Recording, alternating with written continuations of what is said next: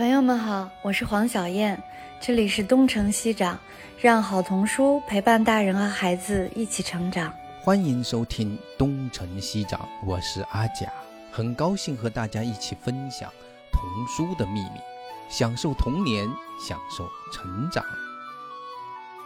嗯，我们今天就开始吧，就是这一期的主题是关于跟。年度十大童书有关，是因为上一周末年度十大童书刚刚发布嘛？当然，我们这一期也不是只是讨论呃年度十大童书，我们是从十大童书开始，作为一个切入点来聊聊好童书、好书和一些好书的标准吧。或者说一些我们认为的一些好书的标准，或者说有一些其实是非常好的书，但是它未必能够得奖，或者未必能够畅销。那我们今天也想跟大家聊一聊这样的书。我们今天有非常多的优秀的童书编辑来参加我们的活动，那要不要我们先请各位介绍一下自己？要不慧芳你先开始。好的，各位老师好啊，我是中信出版集团江江书坊的主编，也是那个今今年很荣幸哈，就是深圳师大呢，我们部门有一本书叫《不会笑的孩子》，就是很高兴能有这么一个机会，也感谢黄老师和阿贾老师的邀请，跟大家一起来交流一下，学习一下。大家好，我是中信集团江江书坊的童书策划，嗯，我叫李振儒，大家叫我让让就好了。然后当时是承蒙之前主编签下的这个就是不会笑的孩子的这些选题，然后是我做的策划编辑，这次得奖了，然后特别开心。大家好，我是中信出版社江江书房的编辑张玉，一会儿呢跟大家聊一聊一本特别好的书《给落地的二十三封信》。那那个周磊和学莲啊，大家好，我是周磊，是奇想国童书的文学组的编辑。其实我做童书还只有两年多的时间，虽然虽然我年纪也不小了，因为我之前主要做的是青春文学，所以在童书领域经验还不是很丰富了。今天主要是向各位老师学习。各位老师好，我是七想国童书的图画书编辑，也是大大城市小小的你的编辑，很荣幸 有机会被黄老师邀请来参加东城西长。希望这次呢，跟大家多聊聊好书。我们还有一位特别优秀的童书翻译董老师。嗯嗯，大家好，我是上海外国语大学国际教育学院的老师董海雅。嗯，我呢平常除了教学之外，主要会翻译一些跟儿童文学有关的书籍。那今天呢，我很荣幸受到小燕老师和阿佳老师的邀请，今天会跟大家聊一下《挑战者深渊》。阿佳老师。嗯。好吧，我我就不呃 自我介绍有点困难啊，就是今天我来就是来发起呢，其实嗯，因为我们平常也读童书，但是正好十大童书呢，我也是 评委之一，从三十到十都是的。所以呢，其实我可以从作为读者啊，我来聊一聊我的一些感受吧。那个十大童书，要不那个小燕你先说一说，从你那个角度去看这个十大童书获奖的那些书怎么样？我呢，因为很熟悉了，我反而晚点说吧。嗯。就是因为这个东城西长是面向主要是家长的，那我们就稍微把这个十大童书做一个简单的介绍吧。十大童书实际上是深圳读书月发起的一个在全国范围内的优秀童书的评选活动，今年是第八届。这个奖虽然是在深圳，就是深圳发起、深圳主办的，但是它其实在全国的影响还是比较大的。然后也算是一个从呃选品到公信力到它整个的组织的流程，都是不管是在业界还是在这个创作者还是在读者中，影响力呃还是比较大的。那今年是第八届，从我看的就是这些年评出来的书里面，我我个人觉得还是就是这个水准还是值得肯定的吧。那今年是上周末刚刚评出来，他一般他会评是四本文学书、三本图画书和三本知识类的书。那我跟大家稍微念一下今年的这个十本获奖的书吧。图画书里面是《大大的城市，小小的你》，所以今天我们请了《大大的城市，小小的你》的责编啊殷学莲。来聊一聊这本书。呃，另外两本图画书是《脚印》和《十个脚趾去旅行》。这个知识类的书呢，有《深海浅说》、为什么一百位哲学家的哲思故事、少年大侦探、福尔摩斯探案笔记。呃，文学书有一个迷路时才遇见的国家和一群清醒时做梦的梦想家。听月亮的女孩，不会笑的孩子，这也就是江江书房他们做的书。还有最后一本是我讲的故事都不是真的，这个是慈琪的童话。慈琪的童话，我个人还是蛮喜欢的。那其实就不用再多说了吧。我们今天还是从作品开始说吧。阿佳老师，您说呢？是啊，对，就是我有要补充一点的，就是实际上可能真正的每年的好书啊，它要找出十本，其实最终它是一个平衡的结果。所以其实呢，我想待会儿我还会说到，就是说。近三十本身其实是非常那个数目已经是相当相当的优秀了，就是实际上最后要从三十里面 选十，很很大程度上必须得把这个名额最终让给谁，然后保留谁是一个大的平衡的结果，不一定是。就是说下去的就一定是比在上面的更差，就没有这么没有这样子的，它更多的是一种平衡的一种结果。但是呢，也有一些它是必须就是代表着一种专业的眼光哈，就是比如说比如说大大的城市小小的你，它确实是今年在所有的从可能从一百到三十，呃过程之中筛选中都会觉得是可能是顶尖的，你没法不选的一本书。所以呢，我也想，咱们就从先从这本书聊起，怎么样？那学联是大大的城市，小小的你的责编。嗯，我知道这本书是在，他是加拿大的作者，嗯，西德尼史密斯的作品，然后在加拿大拿了总督文学奖，美国拿了特别特别多的奖，什么纽约时报啊一堆，然后英国是凯特格林纳威奖的金奖，德国是德国青少年文学奖，这都是最顶尖的。最高级别的儿童图书奖，就是今年他也拿到了十大童书的这个，在宣布十大童书的时候，好像这是第一本，是吧？雪莲，你来聊聊作为这本书的责编，你怎么看这个书？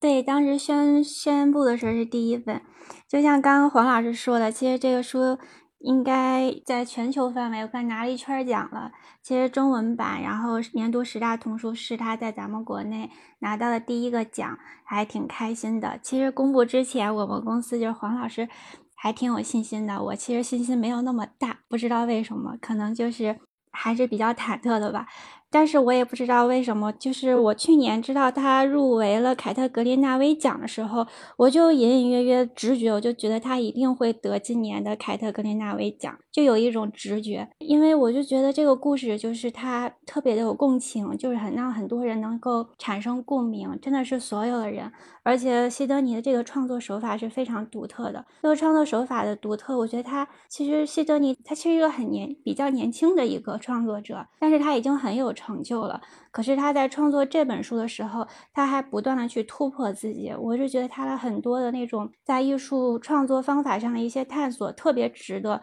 就是当下很多年轻创作者去学习的。就所以我在做书的时候，就是其实整本书都已经做差不多的时候，硬是加了那个创作谈。其实，在做那个导读折页时候，硬是加了一篇特别长的创作谈，因为我觉得那篇，我当时在外网资料发现那篇创作谈的时候，我就觉得水准就完全是我们出的那个，也是阿杰老师也是主编之一的那个话里话外文章的水准，太专业了，而且真的太有启发性了。所以，所有拿到这本书的。不管是读者也好，还是尤其是创作者哈，特别希望大家能够认真的去读一读。然后另外从头说起的话，其实那个我最早去就审选题的时候，我都没有发现他那个藏在画里的那个秘密。就通读一遍下来，我没有发现这个小孩是是在找猫。我当时看完之后，但我还是很激动，我说这。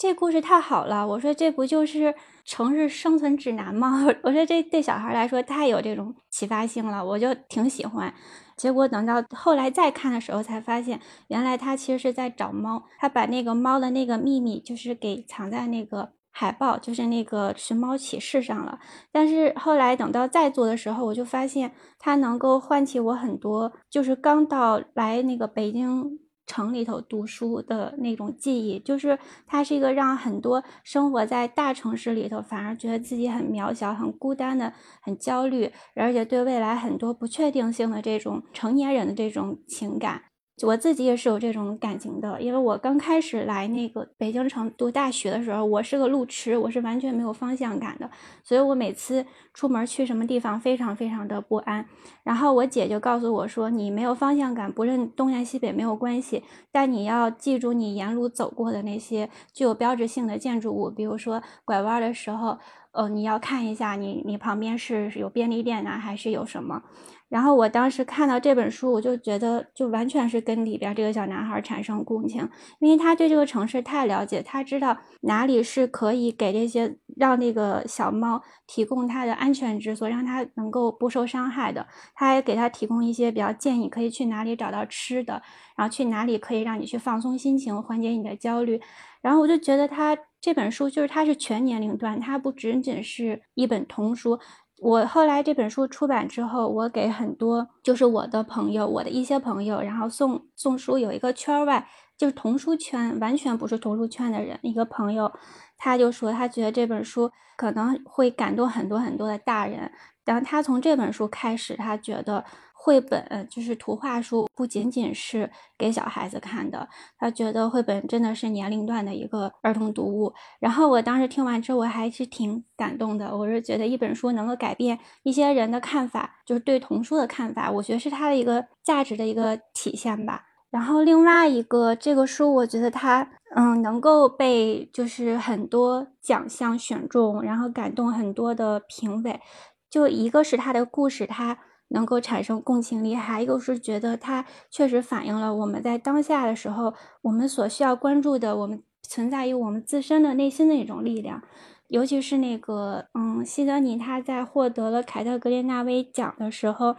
他自己发表了一段感言，他当时结合的是那个全球全球那个疫情那种大环境下，他就说这个故事为什么会被更多人需要？他有这样说：说在这样艰难的时间里，我们分享的这些故事比以往任何时候都更加重要。我们的故事可以触及所有年龄的人，把我们连接在一起，提供一个奇妙的避难所。故事就像一个保持联络的朋友，告诉我们你并不孤单，一切都会好起来的。我觉得他这句话就完全就是在告诉我们，当下每一个人，如果当你在面面对那些困境的时候，你怎么样相信相信的力量，一定要保有这个信念。就像这个故事当中，这个小男孩反复对小猫说的：“但我了解你，你会没事的。”就是他一直在。就保有这个小猫咪信念，你有你凭自己的能力，你也可以找到回家的路。尽管到后面他其实没有找到这个猫咪，他自己回家了。但是最后其实辛德尼给我们留了一个彩蛋，就一定要翻到最后一页，你会看到那个小猫咪的脚印，其实就预示着小猫咪真的凭借自己的力量回来了。其实我读到最后一页的时候，我还想跟大家分享一个真实的故事，真的是百分百真实。我一个朋友。他也是看了这本书之后，他很很受安慰，因为前不久是他们家狗狗去世了，然后我也认识他们家狗狗，然后这狗狗去世之后，他没有告诉我，但是他看到这本书的时候，想起了两年前他们家狗走失的那段经历，整整走失了两天，那两天的经历，他说完全跟这个小男孩就想念他的那个走失的小猫的那种整个心路历程特别特别的像。而且还有一点特别像是什么？是他们家狗狗真的凭借自己的力量自己找回来了。他们去报警，到处去贴那个寻狗启事都没有用。可是有一天，就突然就觉得外边有响动，一开门，他们家狗自己回来了，就从了从一只干干净净的小黄狗变成了一只脏兮兮的小脏狗。他就是觉得他们家狗啊，真的好了不起啊，因为他从来他是一个从来不遛狗的人，可是这个狗从来没有见过外面的世界，然后他出去遛一圈，他还能自己找回来。后来他说，他们家狗狗现在真的已经离开这个世界了，但是他看到那一句“当我了解你，你一定会没事”的时候，看到那个结局，他就觉得特别特别的。受动很很觉得很有安慰的力量，他就说他们家狗狗在天堂一定也会好好的，因为他的内心足够坚定，也足够有力量。另外这本书我们大家都知道，就是它有另外一层隐藏的叙事线。其实是双视角叙事，一个是男孩对小走失小猫的。当我们看到结尾，他妈妈抱住小男孩的时候，我们就知道，其实小男孩等待小猫咪回家的过程中，他的妈妈也在等待他回家。我就觉得这个故事的结尾，就整个就让他的主题更进一层的就去升华了。因为这种期待，就小男孩对于比他更弱小生命的期待，就跟我们的父母对每个孩子的一个期待是完完全全是一样的。所以到最后，我觉得这个书之所以能够打动这么多的人，我觉得它就是在讲述平凡的情感，但是平凡的情感中又有一种特别伟大的、特别光辉的一个力量。所以我觉得这是这本书特别能够打动我的地方。那个十大丛书的标准。就是，嗯，阿佳老师应该很清楚。我记得有它有五条吧，但是前面的三条是儿童性、艺术性和文学性。我觉着，就是他那个时代童书公布了这本书以后，我就觉得《大大的城市，小小的你》它的确是非常契合的。那学莲刚才其实比较多的讲了，从一个成年人的阅读阅读者的这个视角来，呃，和这本书共情。实际上，他从图画书的叙述叙事语言来说，就是也是非常的成熟和高级的。那它的儿童性，我觉得也是非常的突出的，就是任何一个成年人能和他共情，然后小朋友，我觉得只是通过读图，应该也能够跟这个书产生共情。反正在我眼里，这书的确是，就是阿佳老师刚才说，就是他可能从从一百到三十，从到十，他都是一路被肯定的。然后学莲刚才也提到，就说黄老师 特别自信，就我的确是非常相信这样的一本书能够，他不管是从专业度，还是从他的跟读者的关联度、共情度、儿童性、成人的鉴赏能力各方面，其实他都。就是非常的原熟的，我觉得它的所有的呈现形式。对，我可以再简单介绍一下他的那个艺术手法。嗯，因为西德尼他特别有特点的一点就是他的视觉艺术，可能很多人就了解过他原来的曾经的一些《等爸爸回家》和《路边花》那些作品，就能够感觉到，就是他在这本书，我觉得他更多的做的一个突破，就是他把其他的一个艺术领域的手法运用到了图画书创作当中。比如说，我因为是搜他的资料，我才知道他里边用到那个。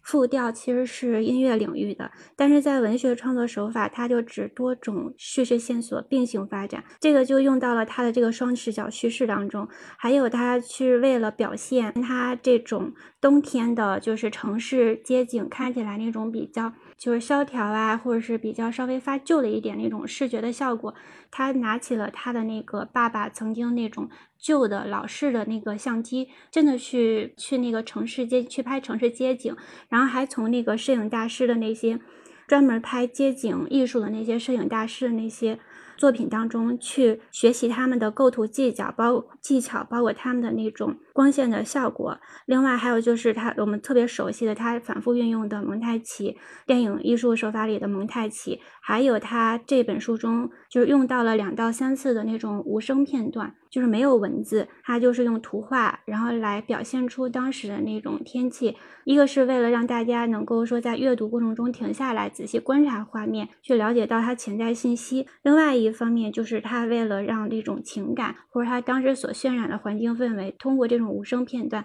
给它烘托出来，就是他不断的去在各种艺术领域中去探索。另外还有一点就是我觉得很了不起，但是我嗯在分享中当中很少分享到，就是暴风雪这一个意象吧，算是。他这个暴风雪，大家如果通看这本书的时候，小男孩从公交车上下来，其实暴风雪还没有来，就是暴雪还没有来。可是随着我们跟着他一路走，会发现这个雪慢慢的下飘下来，到最后风雪越来越大。它是一个天气的这么一个过程，就是愈演愈烈的过程。其实我后来是因为编辑《画里画外》其中一篇阅读天气主题图画书对儿童无感的那种影响的是一篇文章。呃，那篇文章名字叫《在同一片天空下》，然后它里面也有讲到希德尼的这本书，就是说这种暴风雪，他为什么选择了暴风雪，就是因为他还在影射了这个男孩一路内心的变化。就是我们看到最后，尤其他在呼唤这个小猫说：“如果你想就回来吧。”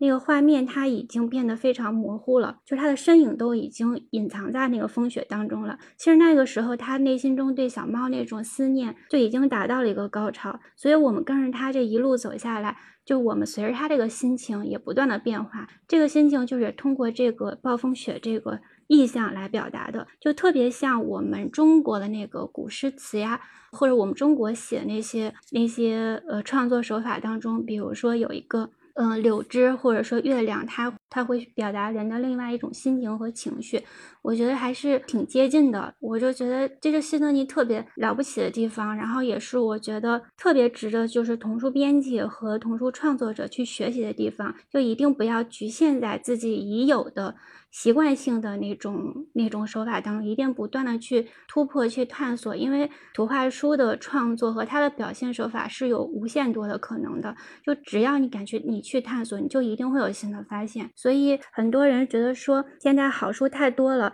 很多经典图画书太多了，就感觉大家能想到的新的表现方式都已经太多，好像自己就被局限住了。我觉得没有那一回事。对，阿佳老师，您说说。对对，挺好的。我实际上在听了这个学联的那个讲，其实是从另外一个角度，即从编辑的角度去看怎么去选，还有怎么去认识这本书的过程。其实这本书的好呢，只要是你是安静的把它读完了，就是自己读完，他就会体验到一种很难得的一种，就是一种内心一种很平静、很安心的一种感觉。所以，其实，在评选的时候哈，那个小说呢，还有一些就是一些知识性的读物，有时候是很难读完的，就是它的完读率比较低。但是呢，图画书它一口气读下去之后，哎。他会有一种很强烈的一种感受，就是他有一种体验在那里，这是一方面。所以他的这个作品，他能给人这样的感受。但是另一方面呢，就是他为什么是一本好的图画书，尤其是强调他给儿童看的呢？他其实还是有一些很很妙的一个地方，就是除了刚才说的那种叙事的手法，因为实际上我在看这个后记的时候，其实蛮感叹的，就是那个尼尔波特这个编辑。最初给的他的这个建议，据说最初是说加一条狗，后来他们看来没没有放狗，但是放了一只猫啊。这个其实非常非常重要，因为如果我们从开始来看那个叙事来说，就是确实很享受，就像是一个电影的慢慢的拉开序幕，然后看着天气的变化和人的心情的呼应，然后他走的那个轨迹，然后不断的有点像无字书，但是加上了文字的之后，你会一说那个你是你是谁？到后面突然间明白，哦，那个你其实是指的他要去寻找的那样的一个对象。下面到了那个寻猫启事的时候，一看，原来是一只孩子的猫。这个时候他就能够一下子让孩子，就是儿童的读者跟这本书产生共情了。否则的话，他更像是那个很小资的那个那个艺术青年看的一本书。所以这一点非常非常重要。然后很多人没有留意到最后，其实他。儿童的书，它必须是从此他们幸福的生活在一起，所以他最后那个猫呢，会以一种文字没有介绍的一种方式，但是你也很安心的可以想象的方式，呃，回到了这个家。它其实是通过就是那雪地上的那些脚印，所以这个又是从这种叙事之妙啊，就是在那个就是又含蓄又很清晰的把这个事情讲清楚了，他拿捏的分寸特别特别好，所以这本书。我当时也很感叹，如果这样的书我们不评的话，好像有损我们专业的 那种大家对他的一种期待。确实是我，我想他在很多的奖项之中之所以脱颖而出，确实是有一些就是让你不得不叹服的这样的一些细节之处哈。处理大概这是我的作为读者的一个感受。这个书还有一个花絮哈，我们出版的花絮。这个 学联是编辑，其实在他这个文字的处理里面，我们在第二版的时候修改了第一版的两处。学联，要不然你你你说一下？我还以为这个不能说呢。其实为什么不能说呢？实际上这也是我们自己在学习和不断的学习、提高和校正的一个过程啊。对，其实我我我其实为这个事情也一直也挺困惑，我有有一段时间都失眠了。我还说以后有机会见到阿娇老师，这样跟他谈讨教一下，就是对译文的处理。因为第一版的时候，嗯，我们就是在《寻猫启事》那个海报上，那个猫猫字是露出来比较多的。然后还有翻到后面，就是最后后面一页的时候，他说还是家里最安全、最安静。你的猫碗满满的，你的毯子暖暖的。如果你想，就回来吧。我是把猫字点出来了。但是后来出版之后，有读者说觉得点出“猫”字是败笔，然后觉得说这个编辑很不认真，什么没有读懂书。然后我当时很很不服气，然后我跟黄老师解释一下，其实我在一开始跟译者有发现，就是全书中是没有出现“猫”这个字眼的，它一直是隐藏在线索当中的。但是我们要不要把它点出来？就是如果不点出来的话，前面有些情节会比较奇怪。另外还有一个就是英文的语境的问题。英文当时黄老师给我解释，英文有一个词好像只能是用在小动物的，只是小动物才使用的一个词。然后但是翻译成中文的时候是没有这种差别的。然后但是你如果不点出“猫”字在前面，再带着你去阅读时候，你就会觉得说，如果是对一个小孩子在说的话的话，为什么说藏身的好地方是树上？然后为什么要去要一条鱼吃？然后为什么看到我朋友趴在他的腿上？他会拍拍你，就觉得很云里雾里，所以我就觉得这个文字一直都像在做一场猜谜游戏。那我到最后的时候。我稍微点出来一点，他会不会读者在读第一遍的时候就会有一种啊恍然大悟的感觉，然后再往前去翻那个《寻猫启事》的那个海报，然后再去找自己遗漏的细节。我我很想在第一遍阅读的时候就带给读者这种惊喜这种感觉，这是我作为编辑的一点点，我觉得比较个人化的一个想法吧。然后我其实到现在我也不太后悔我那个处理，因为我做图画书我也做没有十年也有七年了。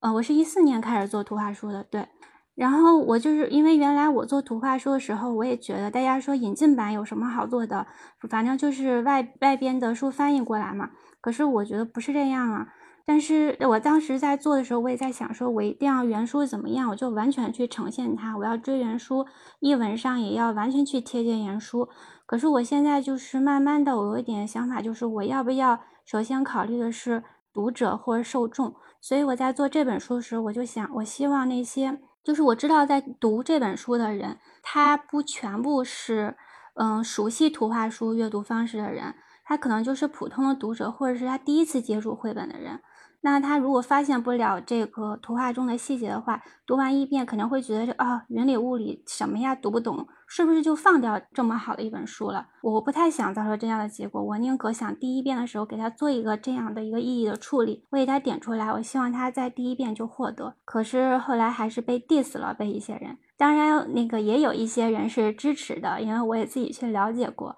因为有些人他。虽然他点出来了，他的读到最后他没读没没读明白那个猫咪回没回家，或者是还有其他的一些事情，他都没有没有太发现这本书还有那么多那么多的好。但是因为嗯也有也听了很多很多声音吧，包括跟黄老师也聊过一次，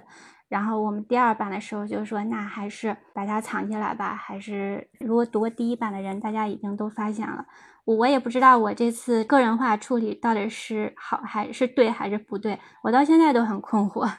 呃，我就从实力上来说，就是即使现在的这个处理，也有不少读者其实第一遍是没有读懂猫的，因为其实主要是成年人吧，成年人不怎么看图。其实它的原图里面。他就一直在贴那个启示嘛，就是包括在那个卖鱼的那个门口也贴了个红纸吧，好像是，嗯，慢慢的你就会看到最后好像有一幅画，里面可以看到 lost 那个就是那个熊猫，它其实那个猫是很清晰的了，就是在画上，它也是一点一点一点一点的。告诉我们那是猫，但是呢，就是要对读者要有多大的期待呢？所以，一个图画书的专业级的读者呢，他就觉得你这样处理就是对我的冒犯了。就是因为我读英文的时候，他把这个谜藏得很深。但是呢，对于大多数中文的读者，我相信在这个阶段能给他更多的线索可能会更好一些。因为真的有很多人没有读出是猫，而且我最后都拿着书说最后一页你没看到吗？猫已经回家了。很多人都很茫然啊，原来是还有这样的一个这样一说，所以这是一个过程，所以也不必去纠结。也有人会说啊，“small in the city” 这个名字特别好。翻译成大大的城市，小小的我，很小小的你，好像似乎丢失了很多。那我说，那你想一个，给你，你想三个。其实有时候你会发现，我们就是说指出某个问题非常的容易，但是你要找到自己的替代。找到不容易，所以我觉得批评总是会有的。你怎么做，尺度都是会错的。就像爷孙俩骑驴上 上这个集市一样的，我们要学会坚强的接受所有的建议啊，理解他们的善意吧，是这样。黄老师，我我再说一下书名好不好？啊，你可以大大的你说，对，它原书名是那个《Small in the City》嘛，然后那个台版书名定为了那个。大城市里的小访客，我当时那个我就觉得为什么要定为小访客，我也有点迷惑。然后原来我们的备选书名还有大城市，大大的城市，小小的。小小的它，那个它就是那个动物的那个它，我觉得用这个它不好，而且因为图画书一般很少用这个它。另外一个这个它，我觉得就有点揭谜了，在书名上就揭谜了。还有一个书名叫《大城市里的小不点儿》，但我觉得这小不点儿好像跟这个书的风格又不搭。我最后后来看到范晓军老师的译文之后，他第一句话就译成了“小小你在大大的城市里”，我知道那种感觉。我一下子就把这个书说一定要定为大的城市，小小的你。为什么？因为希德尼就作者他在全书中一直用我来跟你对话。但他始终没有明确我和你是谁，那这个我和你，他就有了更多的指代和想象。就大大城市小小的你，这个你，我觉得还有更多的就是解读和想象空间。而且我也还有一个编辑角度的一个想法，就我很希望就是喜欢这本书的人，把这本书去读给你心中那个最重要的你来听，就读给你来听。所以这是我起这个书名的一个用意。好的，嗯谢谢，谢谢。这是一个非常非常爱书的用心的编辑的回答。我为什么想把刚才的那一段，就是说我们的第一版和第二版的那个故事讲一下呢？也是因为我想体现一下学联的用心。就是其实他西德尼史密斯他其实是确实是藏得很深。然后从一个图画书的叙事语言来说，它藏起来其实是对的，就是因为图画书其实它是让小朋友通过读图去发现嘛。然后去发现的这个过程是很有趣的，但是就像阿佳老师说的，我们自己也知道，我们已经非常明确的点出了猫碗，然后寻猫启事的那个猫字我们都录出来了。实际上，它第二版处理的时候就只出现了猫的那个反犬旁，把猫就藏起来了，把那个苗的那一部分藏起来了，就如此明确的，也有很多人。没有发现这本书里还有一只猫，那这本书要不然我们就讲在这儿吧。就是今天是从十大童书开始嘛，就是这是一本获奖的图画书。那下面我们来讲讲那个文学书吧，就是那个不会笑的孩子。对，不会笑的孩子是是你们叫江江文学是吗？这个其实是。到目前为止出了多少本啊？能能够先总体上介绍一下这个这个？好像是去年获得了一本获奖，也有一本书，对吧？嗯，是的，是的，阿佳老师，那我就作为这个江江书坊的一员，我先那个跟大家介绍一下，我们这套书最早叫我爱读国际大奖小说，基本上都是一些国际获奖的作品，比如卡耐基啊、纽伯瑞啊，有的是入选啊，有的入围啊。都是不太一样的。然后去年呢，第一集其实一共有九本，一共有九本呢。其中的一本《与仓鼠一起穿越时空》也得到了阿佳老师的这个推荐和解读，也给了我们很大的支持。是去年获得了这个深圳十大好书的一个称号。嗯，今年呢是这个不会笑的孩子，这两本都是我爱读国际大奖小说里面的九本。然后后面呢还有几本，就是一会儿也会讲的《挑战者深渊》和《给落地的二十三封信》，然后还有三本还没有出版的，正在操作中的。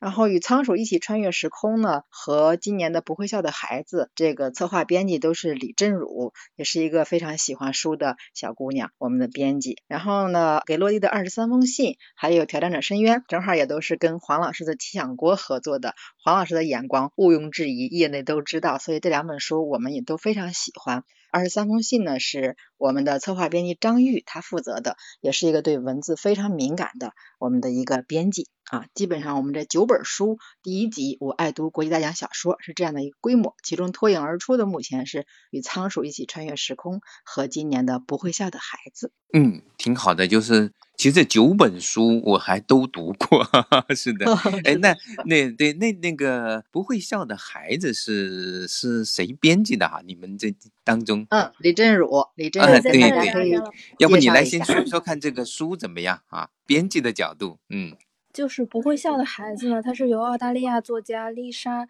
嗯尼克尔来写的。然后他不仅仅是一名作家，同时他也是一个电影的制作人。就是也难怪，就是他的作品中有着非常强烈的画面感。然后这本书呢，是一个特别特别幽默的一个儿童故事。它的主题比较新奇，就是当时我看到的时候，觉得就是拿音乐来治愈孩子，嗯，心理上的问题或者他情绪上的问题，嗯，这个主题就是特别特别的角度比较特别吧。然后呢，就是他主张说说音乐有治愈的力量，然后在儿童文学里还是比较少见的。然后人物的设计也特别特别，他用有音乐魔法的人，就是让呃有音乐魔法的一个布加洛医生，他是会可以让让孩子们就是远离。这些病痛的，就是他用音乐的魔法来，然后来治愈孩子们的病痛。然后还有一个得了一个不会笑综合症的一个女孩的兰兰啊，整本书的风格非常的幽默风趣。然后其实孩子常常他是快乐的，就是调皮也是非常正常的。但有的时候呢，有些家长嗯非常希望孩子嗯有一些行为都遵照自己的规定百分百的执行，于是呢孩子他就会滋生出各种心理的问题，就是好像现在的孩子们已经嗯脆弱的碰不得。但本质上其实是这个世界上的大人变得更焦虑了，然后这种焦虑呢，通过亲子关系的亲子关系，然后来传递到了孩子身上，孩子的内心就变得更加沉重。这是最开始我看到这本书的第一感觉。是，就是这本 书呢，就是怎么说哈，就是在九本书里，如果说。从喜欢来说，哈，我也不算是我最喜欢的一本书，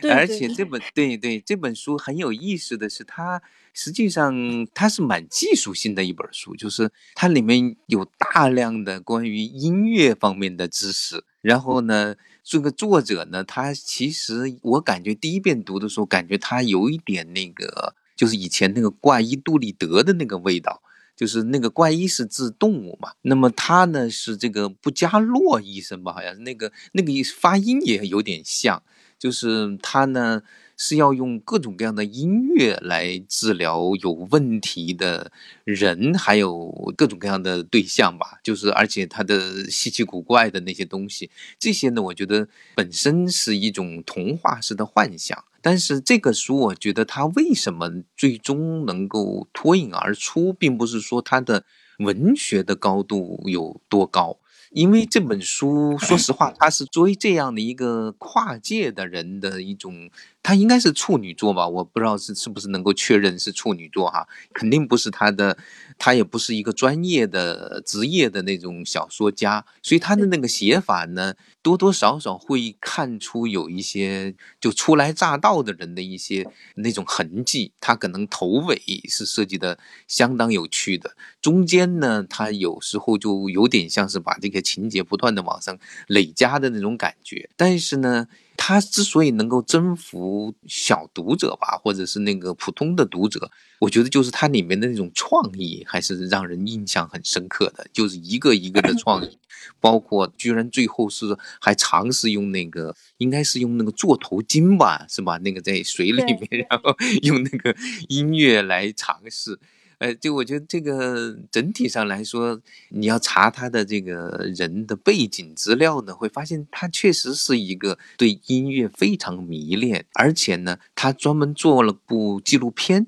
记录的就是一个在一个比较偏一些的那个澳大利亚的一个地区，有一位。音乐老师带着一群孩子，那些孩子可能有些人从来没有真正的接触过音乐，然后带着他们组成这种演唱的团，然后四处的巡游，甚至拿了大奖。但是实际上，真正的过程呢，并不是拿奖，就是重要的是他通过了这样的一种活动，让这些孩子们变得非常的就是内心变得非常的健康，带有一种很强的一种治愈的效果。所以音乐具有治愈的能力呢，可以说是童话式的。但是这位拍这部纪录片的这样一个导演、制片人呢？更多的是一种，我觉得是一种感悟，他把它变到小说里去了。所以我觉得这本书它的那种好像拍成电影也会是一个非常有趣的那种喜剧片，很励志。也许不是那种特别经典的，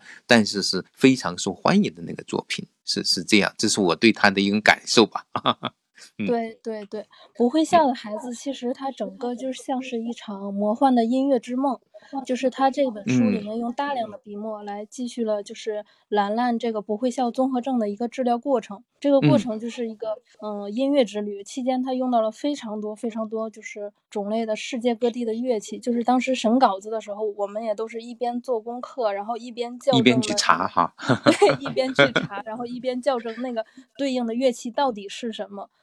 然后。嗯，里面的那个角色就是布加洛医生，还有他的妻子贝西，其实都是对孩子充满关爱的人。他们理解孩子，然后热爱音乐，然后他们喜欢跟纯真的音乐家交朋友。他们带领着就是这个兰兰去什么长鼻子小猪笑声诊所去诊断，然后那些奇怪的诊断手法，就到现在其实也是让我一想起来就会觉得很奇特，就是很新奇，就是仿佛是一场想象力的大餐一样。他们最开始其实是来到了一个滑道上，然后后来接着是去了一个挠痒痒机，然后后来到了电影院一样的一个诊疗室里面，里面还有很多美味的巧克力冰淇淋可以吃，还有小丑的表演。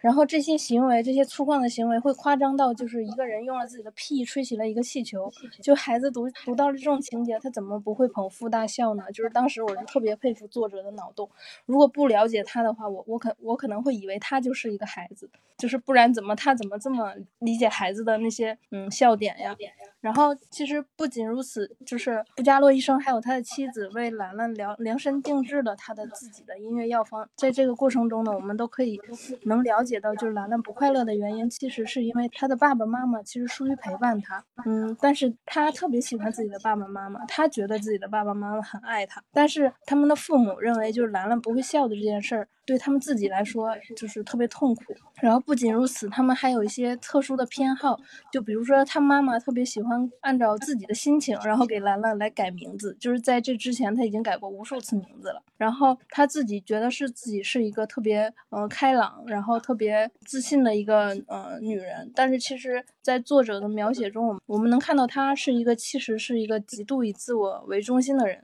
然后兰兰的爸爸呢，就是看起来也是一个十分疼爱女儿的父亲，但是他常常不能陪在女儿身边，然后他经常给兰兰买特别昂贵的礼物。然后，但是爸爸就是跟兰兰视频的时候，兰兰可能会特别在意自己出没出现在屏幕里，然后来调整好多次那个视频的镜头。但是他的他的爸爸在另一边，就是一直在忙自己的生意，然后由此又忽略了兰兰。所以，就是兰兰是一个特别敏感、特别需要陪伴的一个小女孩。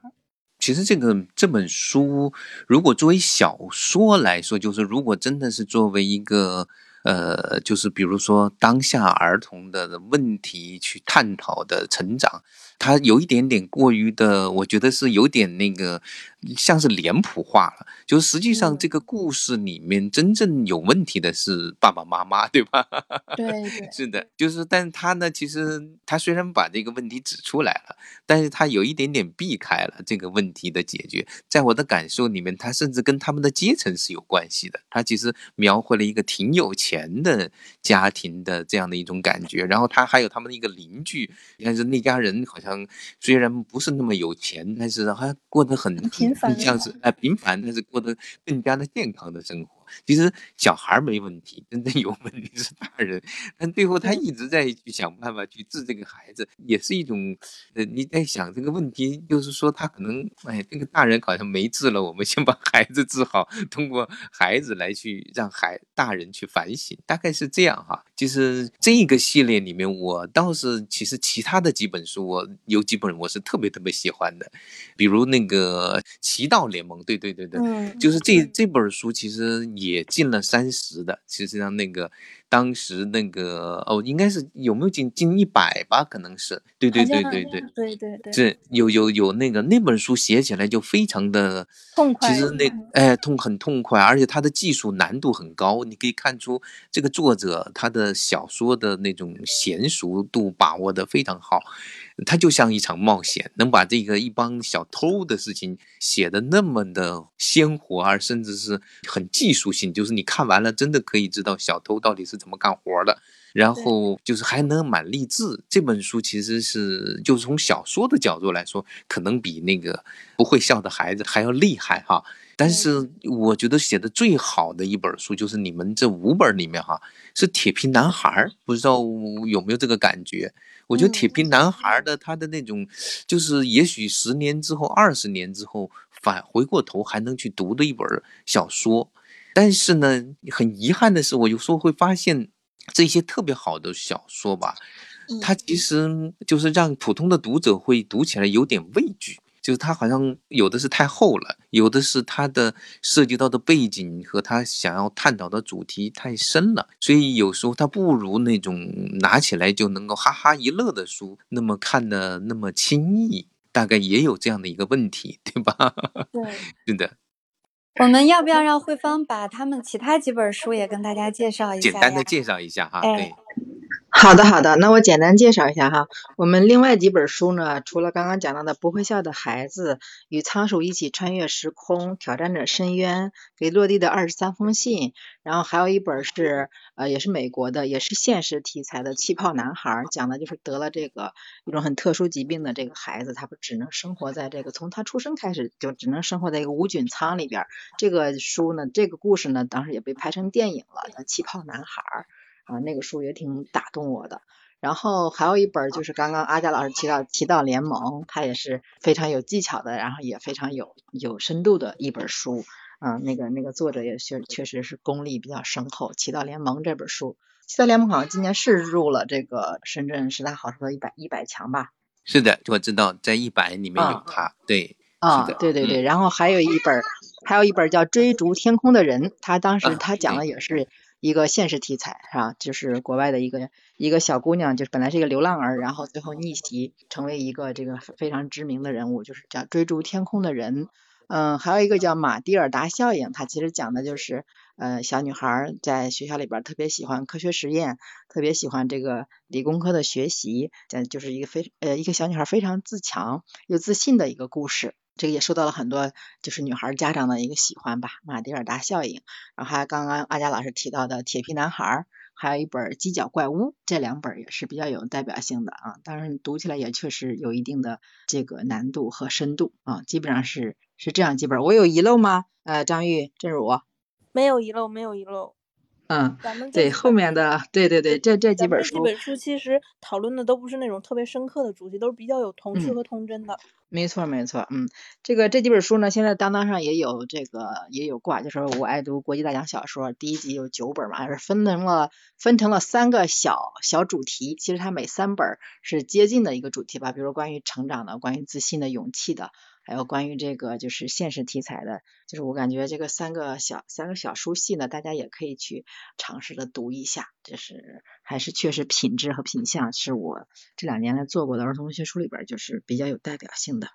就我再补充一下，就是我最嗯初读到这个书的时候，其实我特别惊讶一点，就是这套书绝大部分都是在二零一五年在英美出版的之后哈，一二零一五年之后，就是因为我们现在以前就是介绍的那些经典的儿童文学书比较多，但是就在近五年出版的书其实比较少。但是我把它们总体读下来之后，还是蛮惊讶的。像马蒂尔达效应呢，其实它是讲了一个非常重要的一个当下的问题，就是在科学界，女性往往她们的真正的作用是被忽视的。但是它是通过一个儿童的故事来呈现。像那个追逐天空的人呢，他实际上是一个带有历史背景的，是那个呃第一次热气球的升空的。但是呢，他要写的又像是一个三个火枪手那样的一种 挺好玩的，就是他们那种写作的技法。去驾驭那个，就是看起来就也是蛮有趣的一些热点的问题。因为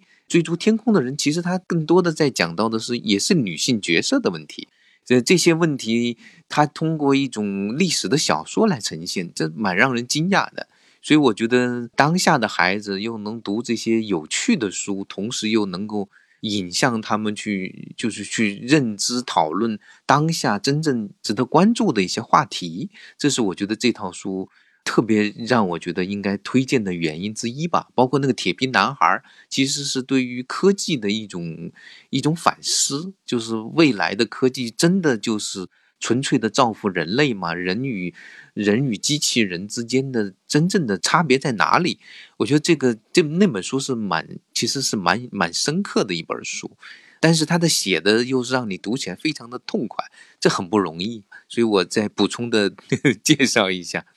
嗯，谢谢阿雅老师，这就是您讲的，确实比我介绍的都到位，每本书都特色，对，非常蛮喜欢的，是的，谢谢。是的，是的，是的，嗯。可能这样的书就需要出版方多做一些这种引领和推荐的工作，包括比如说让一些老师在学校里面去讲啊，把它录成课呀，然后让人真正知道它好在哪儿了呀。然后可能这九本书你们中间可能也得做一个比较明确的分级，我觉得就是可能年龄段和整个的风格还是。不是很一致的话，中间还是应该在，就是可能出版人得再多做一点工作，嗯，就是嗯，是的，是的，是的，黄老师，您说的这个是有道理的，嗯，后边因为还会有我爱读国际大家小说，大概加起来可能就将近二十本了，所以我们也也也需要把这些重新再做一下归纳分析，然后再做一下分类，无论是从主题上啊，还是分级上啊，我觉得都还有很多工作需要我们去做。同时呢，也在找更多的像阿佳老师这么优秀的这个推荐人来给我们做一些推荐、解读、加持，我觉得是很有必要的。嗯，阿佳老师刚才说的有一些点，我觉得你们可以把它做成你们这一个系列的一个卖点。你像我们做的那个七想文库，我们给它的定位就是打造文学新经典。然后就是你们如果里面有比较多的这种呃现实的，或者说就是。不同的主题吧，你其实要把那个，呃，你这套书和别人的书不一样的那个点 找出来，可能就对，对对它的市场的那种认知度就会更高一点。嗯嗯嗯嗯，是的，是的。那那个小玉和让让，咱们回去之后也要根据几位老师的建议，咱们再做一些工作，再把这些重新梳理梳理。那还有什么？就是你们还有没有什么想聊的？然后今天我们差不多就要收了。董老师，那个海雅老师还有吗？嗯，我想到一点啊，除了就是说面向老师，可能是在这个文学界，因为文学界、研究界、学术界，其实对于青少文学的研究在国内是不足的，所以可能有一些学者也需要在这方面就是加强研究。慢慢的，这些书也就会变得越来越有名。是的，就是确实是需要做一些研究工作哈。你们几位，嗯，编辑还有什么想分享的吗？一人说一句话，我们来结束吧。那学莲，今天其实跟很多老师就是聊了很多，学习了很多，尤其是我那个困惑，我觉得阿佳老师的话狠狠的安慰到了我，非常谢谢阿佳老师，然后也谢谢各位老师。你们几个就轮流的说一说，然后咱们就，那要不然正如，呃，我就是听了老师们说分享的这些，嗯，自己的观点，然后觉得收获特别大。然后今后呢，就是在我们之后做书的过程中，我们慢慢的把一些，嗯，更有意义，然后更值得孩子们去读的书，然后认真的做出来，然后也认真的卖出去。张玉姑娘，嗯，今天听了老师们的话，其实还挺受鼓舞的。但是呢，我觉得做书之路道阻且长，就是还需要大家一起努力。就像海洋老师刚刚还提到了，呃，这些专业的研究人员什么的，我觉得大家的路途还很长，还需要更加的勤奋。周磊，嗯，我是觉得，就是咱们今天虽然一直说，嗯，这些书不知道怎么能够到达读者手中，但是我觉得就是这些东西暂时可能还没有一个很明确的的解决方案或者答案。但是我觉得，呃，至少对于某些能听到我们这些讨论的家长，我我想告诉他们的就是，其实不用那么。不用那么担心，就是这些书是不是对孩子来说太深了，或者能不能读懂？我觉得就是让他们让他们自由的去尽量呃大量的接触这种优质的作品，我觉得对他们来说一定是很有收获的。就是可能在每个年纪在在每个年纪再读一遍都会有不同的收获，所以我觉得不用太过于忧虑，就是呃孩子能不能读懂？我觉得就是这个过程本身就非常有价值。那就今天谢谢大家，然后呃周末愉快，晚安了。晚安，周末愉快。谢谢大家，谢谢大家，拜拜。谢谢，对，谢谢，拜拜，嗯，拜拜，谢谢。